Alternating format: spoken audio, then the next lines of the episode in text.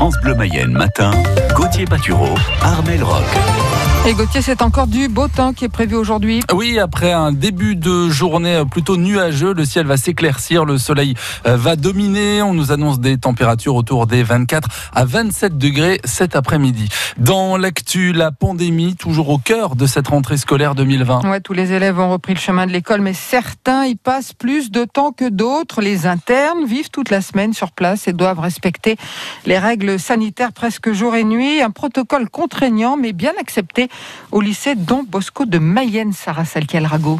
Salle de classe, self, couloir et chambre, les règles sanitaires sont partout pour les lycéens internes de Don Bosco.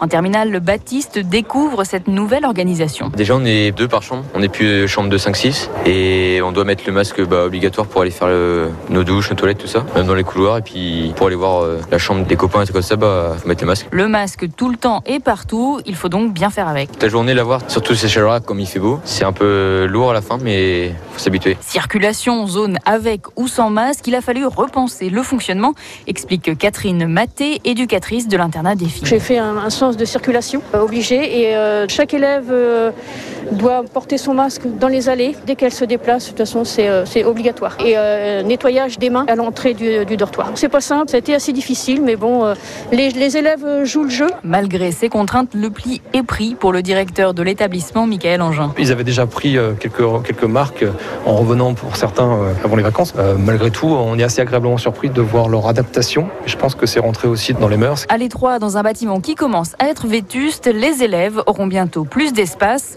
Le nouvel internat en construction devrait ouvrir au printemps. En Mayenne, plusieurs cas de Covid ont perturbé la rentrée, comme B et à. Pour évoquer la situation sanitaire dans les écoles et les collèges du département, Fabien Orin du syndicat d'enseignants SNUDI-FO. Il sera avec nous tout à l'heure à 8h08. Pour continuer de se faire dépister, une unité mobile de la protection civile stationnera euh, demain à Mayenne sur le parvis du théâtre, place Juel, de 9h à 13h30 puis de 16h30 à 19h30, le centre de dépistage de la salle polyvalente, lui, va fermer définitivement ce soir à 19h30. Il accueillera ses derniers patients après presque un mois et demi de fonctionnement. Pour faire le point sur la situation sanitaire, un conseil de défense très attendu ce matin. Et sans doute de nouvelles mesures décidées par le gouvernement pour lutter contre la deuxième vague de Covid. On sait déjà que la Covid-19 va être reconnue comme maladie professionnelle. C'était une promesse d'Olivier Véran. Solène Lehen qui va pouvoir y prétendre tous les travailleurs malades qui ont fait une forme grave du Covid, qui ont au moins bénéficié d'une assistance respiratoire, peuvent demander le classement en maladie professionnelle.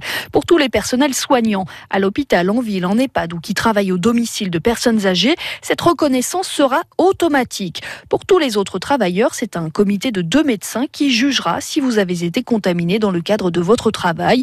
Ils s'appuieront par exemple sur le fait qu'il y a eu un cluster, un foyer de cas dans votre entreprise. Le dispositif donne droit à une meilleure indemnisation, une prise en charge à 100% de vos soins par la Sécu, pour les arrêts de travail à une indemnisation plus avantageuse que le système classique. En cas d'incapacité, le patient peut toucher une rente viagère et en cas de décès, la famille peut percevoir une rente. Il est déjà possible de remplir un dossier sur le site de l'assurance maladie. La mesure n'est d'ailleurs pas encore entrée en vigueur que la Sécu a déjà reçu plusieurs milliers de demandes. À Laval, un troisième service en grève à l'hôpital depuis hier, le service d'hôpital de semaine qui accueille des patients en gastro-entérologie. Il rejoint le service de court séjour de gériatrie et celui de médecine interne et infectiologie. Ce dernier, d'ailleurs, qui s'occupe des patients Covid, est en grève depuis le 19 août. Pour le syndicat Force ouvrière, le compte n'y est pas. La direction a promis des renforts qui n'arrivent pas. Et la charge de travail est devenue trop lourde. Pour retrouver toutes ces infos, francebleu.fr. Un homme de 40 ans condamné à 3 ans de prison ferme pour agression sexuelle. Le procès s'est tenu hier à Laval à huis clos à la demande des victimes. Le prévenu était jugé pour viol sur un mineur de 15 ans et attouchement sur un enfant de 6 ans. C'était en août 2016 à Châtelain dans le sud de Mayenne. Il est désormais inscrit au fichier des délinquants sexuels. Des tags injurieux sur la maison des agriculteurs a changé. La FDSEA et la Chambre d'agriculture portent plainte pour injures et diffamation. Inscription découverte dimanche. Elle visait les agriculteurs de la Mayenne et dénonçait l'élevage. Les tags ont été retirés mardi. Un premier cas de cheval mutilé en Sarthe À Beaufay, au nord du Mans, un animal retrouvé blessé dans son pré. Chez nous, en Mayenne, deux attaques ont été officiellement constatées. Un cas de Covid au stade Lavallois et des doutes sur le maintien de la rencontre ce soir à Cholet. Oui, à Laval, le capitaine Aliou Dembélé a été testé positif au coronavirus et dans l'équipe adverse attente des résultats après suspicion de plusieurs cas. Beaucoup d'équipes de nationales sont touchées par le virus et sept matchs de championnat ont déjà été reportés, ce qui inquiète un peu l'entraîneur lavallois Olivier Frappoli. C'est surtout derrière les reports. Bien évidemment qu'à chaque fois qu'il y a un cas, il y a une inquiétude sur le plan, de sa santé.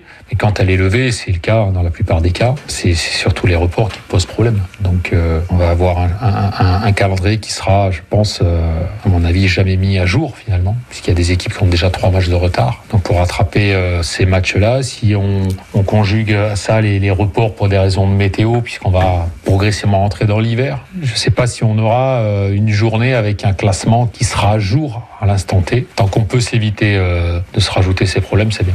Un coup d'envoi de la rencontre Cholet-Laval si elle a lieu à 20h. Si le match est confirmé, soirée foot dès 19h sur France Bleu Mayenne avec Cédric Ruiz. Pour le retour probable du Tour de France l'an prochain en Mayenne, de nombreux hôtels mayennais ont déjà reçu des pré-réservations de l'organisateur. Ouais, c'est une info France Bleu Mayenne. Et ce que l'on peut ajouter, Gauthier, c'est que c'est un contre-la-montre qui est envisagé. L'épreuve pourrait se dérouler sur les routes mayennaises le mardi 29 ou le mercredi 30 juin. Tous les détails dans le journal de 6h30. Aujourd'hui, c'est une étape pleine d'ascension qui attend les coureurs du Tour.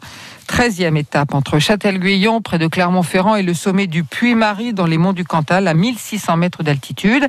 Hier, c'est le Suisse Marc Hirschi qui a remporté la 12e étape. Primoz Roglic conserve le maillot jaune. Le journal du Tour, c'est après les titres de 6h15.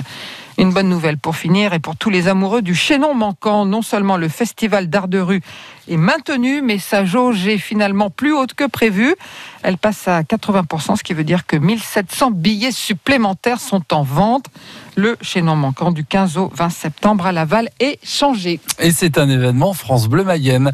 Il est 6h07 sur France Bleu Mayenne. Du côté du ciel, eh bien écoutez, c'est nuageux. Pour